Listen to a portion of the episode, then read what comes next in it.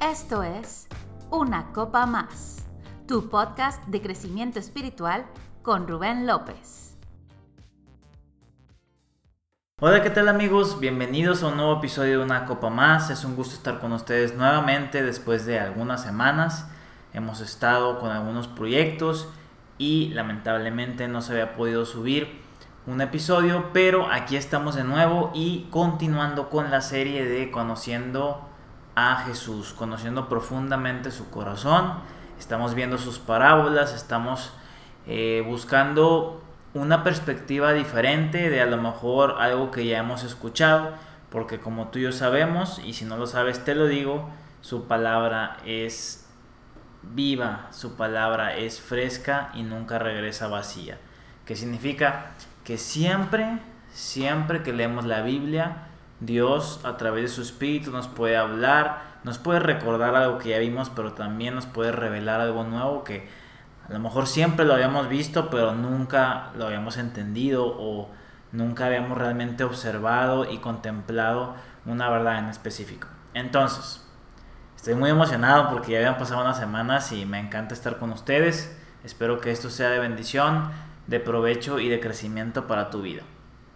Y bueno, vamos a ver hoy la parábola del gran banquete. Y este está en Lucas 14, versículo 15 al 24. Y vamos a ver qué dice.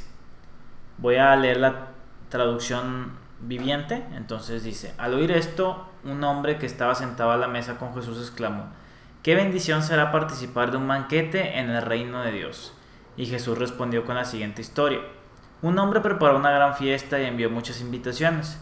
Cuando el banquete estuvo listo, envió a su sirviente a decirle a los invitados, vengan, el banquete está preparado. Pero todos comenzaban a poner excusas. Uno dijo, acabo de comprar un campo y debo ir a inspeccionarlo. Por favor, discúlpame. Otro dijo, acabo de comprar cinco yuntas de bueyes y quiero ir a probarlas. Por favor, discúlpame. Otro dijo, acabo de casarme, así que no puedo ir. Entonces el sirviente regresó y le informó a su amo lo que habían dicho. Su amo se puso furioso y le dijo, ve rápido a las calles y callejones de la ciudad e invita a los pobres, a los lisiados, a los ciegos y a los cojos. Después de hacerlo, el, sirviente informó, todavía quedan lugares para más personas. Entonces su amo dijo, ve por los senderos y detrás de los arbustos y a cualquiera que veas, insístele que venga para que la casa esté llena. Pero ninguno de mis primeros invitados probará ni una migaja de mi banquete. Quiero resaltar la parte donde dice que a cualquiera que veas, a cualquier persona. Muy bien. Quiero resaltar que en esta parábola hay una distinción entre los que estaban invitados, primero que rechazaron, y luego los que sí fueron, que no estaban invitados de primera instancia. Y claro que esto es una simbología del pueblo de Israel, la nación de Israel que rechazó en su mayoría, no todos, pero en su mayoría pues rechazó a Jesús. En este caso, sabemos que eh, cuando Jesús estuvo aquí en la tierra, pues tuvo eh, oposición de su pueblo en su mayoría y al final de cuentas fue crucificado por el pueblo que él vino a salvar. Y nosotros también estábamos en representación ahí. Pero obviamente una interpretación correcta de esto es que él vino a su pueblo y los suyos no lo recibieron, como dijo Juan. Pero pues así demostró que cualquier persona que quiera, cualquier persona que decida seguir a Jesús puede tener un lugar en su mesa. Entonces, bueno, hago una pausa para comentar que nuevamente nuestro compañero, el perro, fielmente cada vez que yo grabo se presenta para eh, cantar una melodía con nosotros. Les pido una disculpa. A veces eh, solamente en esta hora yo puedo grabar, en la noche. Pero bueno, Espero que no te distraiga, aunque yo creo que ya te distrajo más mi comentario de lo que a lo mejor el perro, ¿verdad? A veces pasa eso. Pero bueno, ¿qué más quiero resaltar? Que Dios tiene un banquete, Dios tiene un banquete para ti y para mí. Y si eso no te emociona, de verdad, no sé qué te puede emocionar. Porque es un festín espiritual, o sea, hay una mesa llena de bendiciones, llena de plenitud, llena de felicidad, de gozo, de paz de sus frutos que está disponible para nosotros. Eso es la salvación. A veces vemos la salvación simplemente como una cosa, Pero no, la salvación es un banquete, la salvación es una fiesta, la salvación es una comunión con un Dios que le gusta la pachanga, con un Dios que le gusta celebrar. ¿Y sabes qué está celebrando? Está celebrando que estamos juntos de nuevo gracias a su Hijo. Entonces, imagínate, es el corazón de alguien que es súper fiestero, que es Dios, porque así lo dicen muchas parábolas el corazón de esta persona es que todos estén. Obviamente primero invitó a algunos porque así fue, así nos cuenta la historia. Primero él habló al pueblo de Israel, pero al final revela que su corazón es para todos, que esta fiesta es para todos. Entonces imagínate, él quiere que todos se la pasen bien. Ese es el deseo de un buen anfitrión. Él quiere que todos lleguen a su casa, que tengan un, un hospedaje correcto, que todos se la pasen bien, que se rían, que disfruten, que coman mucho. Pero ahora se da cuenta que algunos no quieren, que algunos no quieren ir. Y yo creo que si tú tuvieras una fiesta que hubieras preparado para muchas personas y de repente te empiezan a decir que no pueden y empiezan a sacar excusas, yo creo que también tú te enojarías. Yo me enojaría, la verdad, porque pues obviamente tú quieres que la gente se la pase bien, que la gente esté feliz, que la gente esté contigo, disfrutar y de repente pues que te vayan diciendo que no y que no y que no y que no. O sea, eso es algo, un sentimiento humano normal. O sea, que te, sientes rechazado o que sientes, eh, sientes un desagrado por, porque tú con toda la intención estás invitando a alguien gratis y quiero enfatizar eso, que la invitación es gratis, no tienes que pagar nada, es la mejor fiesta de tu vida gratis y como quiera no vas, obviamente el que la, el que la organizó dice pues que tienen en la cabeza, porque no quieren. Pero bueno, ¿qué es lo que gobierna en esta parábola? Ya lo dije, que el anfitrión quiere que su casa esté llena. Entonces él dice, bueno, si algunos no quieren, está bien, ni modo, que vengan los que quieran, porque todos están invitados. Hay un juicio que sí aparece en esta parábola y es cuando el anfitrión se molesta. Si dice que se pone furioso, otras traducciones dicen que se enoja. ¿Por qué? Porque hubo un rechazo a su invitación.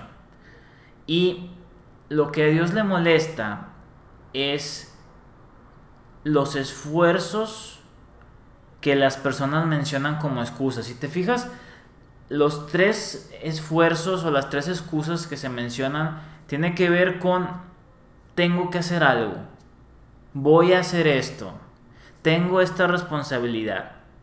Y no sé si te ha pasado que a veces Dios te dice algo y a veces contestamos igual, es que tengo que hacer eso. Y eso es una interpretación normal o muy válida en la que tú dices, oye, Dios está diciendo algo, y a lo mejor esta palabra es para ti, Dios está diciendo una instrucción, Dios está diciendo que hagas algo y tú dices, no, pues es que tengo que hacer esto, no, es que excusas, excusas. Pero si vamos más profundo, otra interpretación es que tiene que ver con el esfuerzo de tú querer ser salvo. A lo mejor estas personas no se sentían dignas, a lo mejor estas personas simplemente estaban diciendo, es que antes de yo poder ir a disfrutar, tengo que hacer esto. Y eso muchas veces pasa con la salvación. Se les presenta a las personas como gratis, no tienes que hacer nada, ah, no, pero a fuerzas, a lo mejor por un contexto religioso, a lo mejor porque así te enseñaban, a lo mejor porque simplemente tú siempre has creído que así funciona el mundo, tú dices, no, pero es que ¿cómo va a ser gratis? Pues tengo que hacer algo, tengo que ganármelo, ¿no? porque pues sí es gratis, pero pues es que pues sospecho que no, a lo mejor hay, hay unas letras chiquitas en el contrato que me dicen que, que tengo que hacer algo, que, que hay alguna, no sé, algún truco, algo escondido, entonces no sé, yo creo que muchos de nosotros dudamos de una comida gratis cuando nos la regalan, ¿no? Entonces ese pensamiento de duda, ese espíritu de duda, que me atrevo a decir que muchas veces sí es un espíritu de duda, pues puede suceder también a estos invitados de las parábolas, pero obviamente si lo aplicamos a nuestra vida, ya te dije, a veces en lugar de escuchar la voz de Dios que nos dice simplemente disfruta de lo que te regalé, queremos regresar a forzosamente decir, bueno, es que yo sí hice esto, por lo tanto me lo merezco. Y si tú piensas así, lamentablemente tengo que decirte, mi amigo, mi amiga, que tú mismo estás no queriendo entrar a la fiesta a la que ya fuiste invitado. Tú mismo estás rechazando la invitación de tu padre, de nuestro padre. ¿Por qué? Porque las condiciones son sencillas, pero son claras y no hay de otra, como la puerta estrecha. Aquí entras simplemente porque yo digo, dice Dios. Aquí entras gratuitamente y no tienes que hacer nada, nada más ven, nada más di que sí. Wow, eso está padre, porque a veces como que yo siento que queremos forzosamente poner nuestros esfuerzos y decir, no, es que me lo gané. No, es que, eh, pues sí, obviamente, o sea, pero esto que estoy viviendo, esto que estoy eh, pasando, esta bendición, pues es que pues yo hice esto, me la gané. Y no, no, no funciona así, es por gracia. Es por gracia lo que tenemos. Los efectos de la salvación, que es bendición tras bendición en cada aspecto de nuestra vida, es por gracia. Y claro, ya lo hemos platicado, nuestra labor es tomar acción en esa fe de que yo ya creo que soy salvo, por lo tanto camino en esto. Pero es importante eso porque si se presenta muchas veces la tentación de querer adjudicarte algún tipo de esfuerzo y creer que tú te ganaste esto. Y ahí Dios se demuestra enojado. No contigo en sí, o no con nosotros como que está enojado y ya no nos quiere, no. En el sentido de que le molesta esa actitud, se enoja con ese pensamiento, ese paradigma de que tú crees que necesitas hacer algo para disfrutar lo que Él tiene para ti, que ya ha anunciado que es gratuito. Entonces, cualquier excusa que pusieron pudo haber sido un esfuerzo. Tengo que hacer algo para llegar aquí. Tengo que cumplir con la ley para poder disfrutar. Tengo que portarme bien porque si no, Dios no me ama. Lamentablemente muchos hemos pensado así o siguen pensando así algunos, pero su amor es incondicional. Su salvación Él la regaló antes de que tú hicieras algo, incluso antes de que tú nacieras. Él ya había dictado que tú fueras salvo. Ya lo hemos platicado en otros episodios. Entonces, ¿qué es lo que sucede? Simplemente los que aceptaron que no podían hacer nada y que simplemente fueron invitados, pues esos fueron los que disfrutaron. Los que decidieron morir a sus esfuerzos. Los que decidieron aceptar que no tenían nada que hacer ahí, pero fueron invitados. Y la palabra del anfitrión es más que suficiente para poder disfrutar el banquete. Y en este caso la palabra de Dios es Jesús. Él es el verbo, dice Juan. Y eso es más que suficiente para que tú y yo podamos disfrutar de su salvación. El único factor que es constante es la pasión de Dios para que su casa esté llena y que haya una fiesta y que haya un banquete. Y de igual forma, el factor que se repite en la salvación es el deseo pasional de Dios hacia la gracia, hacia regalarnos esto, hacia decirnos, esto es tuyo, hijo, hija, simplemente disfrútalo. Nadie realmente tenía derecho de estar en esa fiesta. Ese es el punto principal de esta parábola. Las personas que llegaron no tenían derecho de estar. Y los que principalmente o primero fueron invitados tampoco tenían derecho de estar. Eso es gracia. Que simplemente alguien quiso que estuvieras. Y vamos a empezar a hablar todavía más profundo de la gracia en estos próximos episodios. Pero quiero que te quedes con esto. De verdad, el enemigo, nuestros propios pensamientos, el mundo, quiere convencernos que todo tienes que trabajar por ello. Y la verdad es que la salvación fue algo que tú y yo no merecíamos. Fue algo que aunque tú y yo lo intentemos no podemos lograrlo. El favor de Dios tú no lo puedes ganar. Es imposible. Porque ya fallamos alguna vez, ya pecamos, entonces es imposible. Pero Él nos ha justificado y nos ha llevado a un punto en el que nos regala este favor. Esta gracia tú no puedes hacer nada para ganarla, para, para, según tú, adjudicarte que tienes el derecho de esto. No.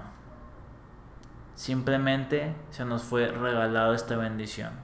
Se nos fue regalado este cielo abierto que nos habilita para disfrutar todo lo que Él tiene para nosotros. Entonces, si de repente en esta semana o en las siguientes semanas quiere llegar el pensamiento que te dice, no, pues es que te fue bien porque pues hiciste esto, te fue bien porque eh, pues es que tú también ahí hiciste tus buenas acciones, eh, por eso, la verdad es que creo firmemente que Dios a través de su Espíritu nos está llevando a la raíz correcta, a los cimientos correctos, y es que Él en su infinito amor incondicional decidió regalarnos su propia esencia y su plenitud manifestada en su Hijo Jesús. Y gratuitamente podemos entrar en este banquete y comer hasta estar saciados, beber con Él, disfrutar de bendición tras bendición y estar a la mesa a la derecha del Padre juntamente con Jesús. Esto es el reino de Dios, esto es el Evangelio y espero que te haya gustado este episodio. De verdad que Dios está aquí, Dios está en medio de su Evangelio. Y este mismo Evangelio produce fe. Eso es lo que dice la Biblia, que la fe viene por el oír, el oír la palabra de Dios, las buenas nuevas que Él nos ha salvado y que no hemos hecho nada para ser salvos, simplemente ahora lo recibimos por fe. Así que nos vemos en, el próximo episodio. Si tú tienes algún, alguna duda, un comentario, con mucho gusto eh, estoy disponible para escucharte, para eh, a lo mejor eh, contestar algo específico que tú tienes, una pregunta, un comentario. Escríbeme a Rubén López Castillo en mis redes sociales, Facebook o Instagram. Estoy para servirte y nos vemos en el próximo episodio.